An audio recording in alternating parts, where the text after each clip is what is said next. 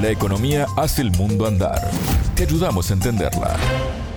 Bienvenidos a Contante y Sonante, el segmento de economía de Sputnik.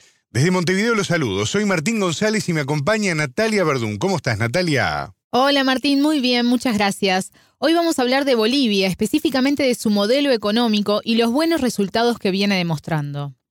El tema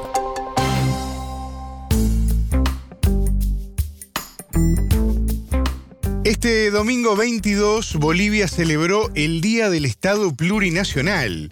Y en ese marco, el presidente Luis Arce destacó el crecimiento económico del país a pesar del contexto adverso, dijo Natalia. Exacto. Bolivia alcanzó alrededor del 4% de crecimiento de su Producto Bruto Interno en el 2022, un récord de ingresos en exportaciones con 13 mil millones de dólares y su inflación ronda el 3%, muy por debajo del promedio de la región. En esa ceremonia que vos hacías referencia, Martín, en la que habló el presidente Arce, él puso como causa de esos buenos resultados al modelo económico social comunitario productivo, que se implementó en el gobierno de Evo Morales en el 2006 y donde justamente Arce fue ministro de Economía. Para entender de qué trata, te invito a escuchar al economista Roxana Acenias, de la Red de Economía Política. La entrevista. Es un modelo económico que ha venido como consecuencia, es decir, ha venido después de un proceso de nacionalización, de un proceso de eh, involucramiento, entre comillas, del Estado en la economía, cosa que era exactamente lo contrario a lo que había implementado el modelo neoliberal en todos nuestros, eh, en varios países del Cono Sur. Eh, en este modelo el Estado debía ser totalmente pequeño y no intervenir en temas económicos. En cambio, desde este proceso, el Estado ciertamente empieza a intervenir en la economía por una parte, pero por otra parte vamos a dejar eh, nuestra riqueza natural dentro de nuestra renta petrolera, por decirlo, ¿no es cierto? Dentro de nuestras fronteras.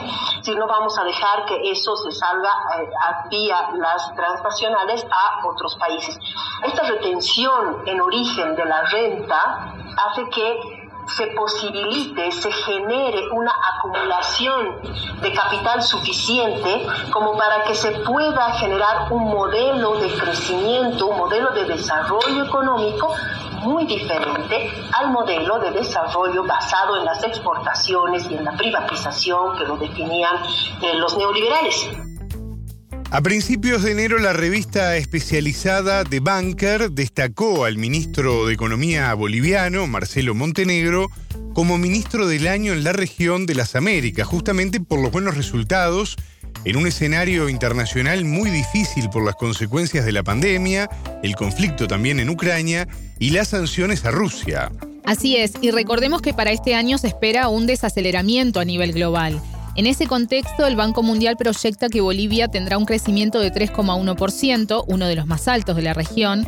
La CEPAL proyecta 2,9% y el Fondo Monetario 3,2%. En tanto, según las proyecciones del gobierno boliviano, el crecimiento será de 4,86% es menos dependiente de, eh, la economía internacional, del comercio internacional, y empieza más bien más a centrarse en generar las condiciones de crecimiento eh, de la economía interna. Se basa en la demanda interna y la demanda interna se va a basar en el control de precios, en la inversión pública, en la redistribución de los ingresos, ¿no es cierto?, que va a generar mayor posibilidad de la misma población de demandar más y por lo tanto alimentar la misma lógica eh, del modelo eh, económico.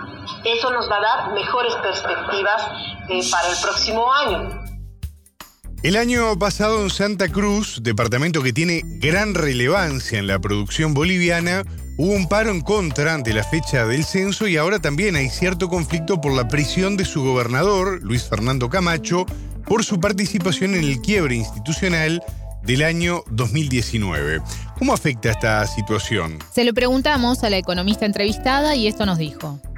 Ciertamente, eh, eh, Santa Cruz va a producir un alto porcentaje de los, de los alimentos, pero sobre todo no porque produzca alimentos en sí mismos, como tú dijiste, produce más commodities, produce más materias primas que van a servir para, por ejemplo, alimentar a los pollos, por decir algo, ¿no? En todo caso, ciertamente sirve como eslabonamientos hacia adelante, ¿no es cierto?, para otros eh, productos que sí pudieran ser afectados. Sin embargo, ¿Cuál es el tema aquí? Si es que nosotros estuviéramos en un modelo, de nuevo, neoliberal, en el cual el Estado no va a intervenir en la economía ni en el sector productivo, ciertamente el impacto sería bastante fuerte, porque em, efectivamente solamente los privados podrían proveernos de, esos, eh, de esas materias primas.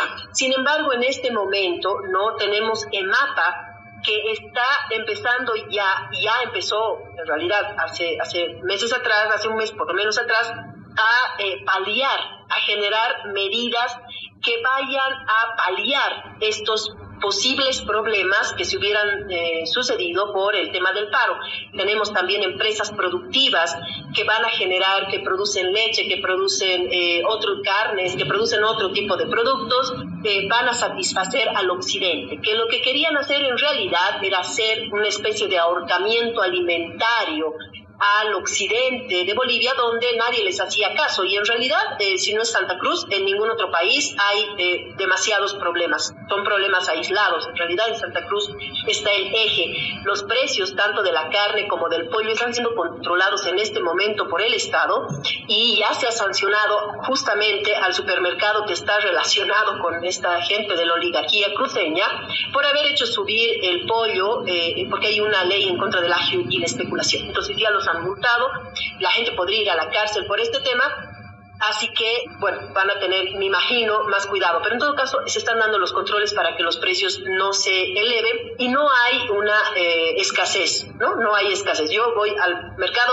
todos los sábados y voy a comprar al mercado Rodríguez todos los sábados y hay carne, hay pollo y no hay un desabastecimiento de ninguna verdura, de, de ninguna fruta. Por último, la economista se refirió a los recursos naturales de Bolivia y su industrialización.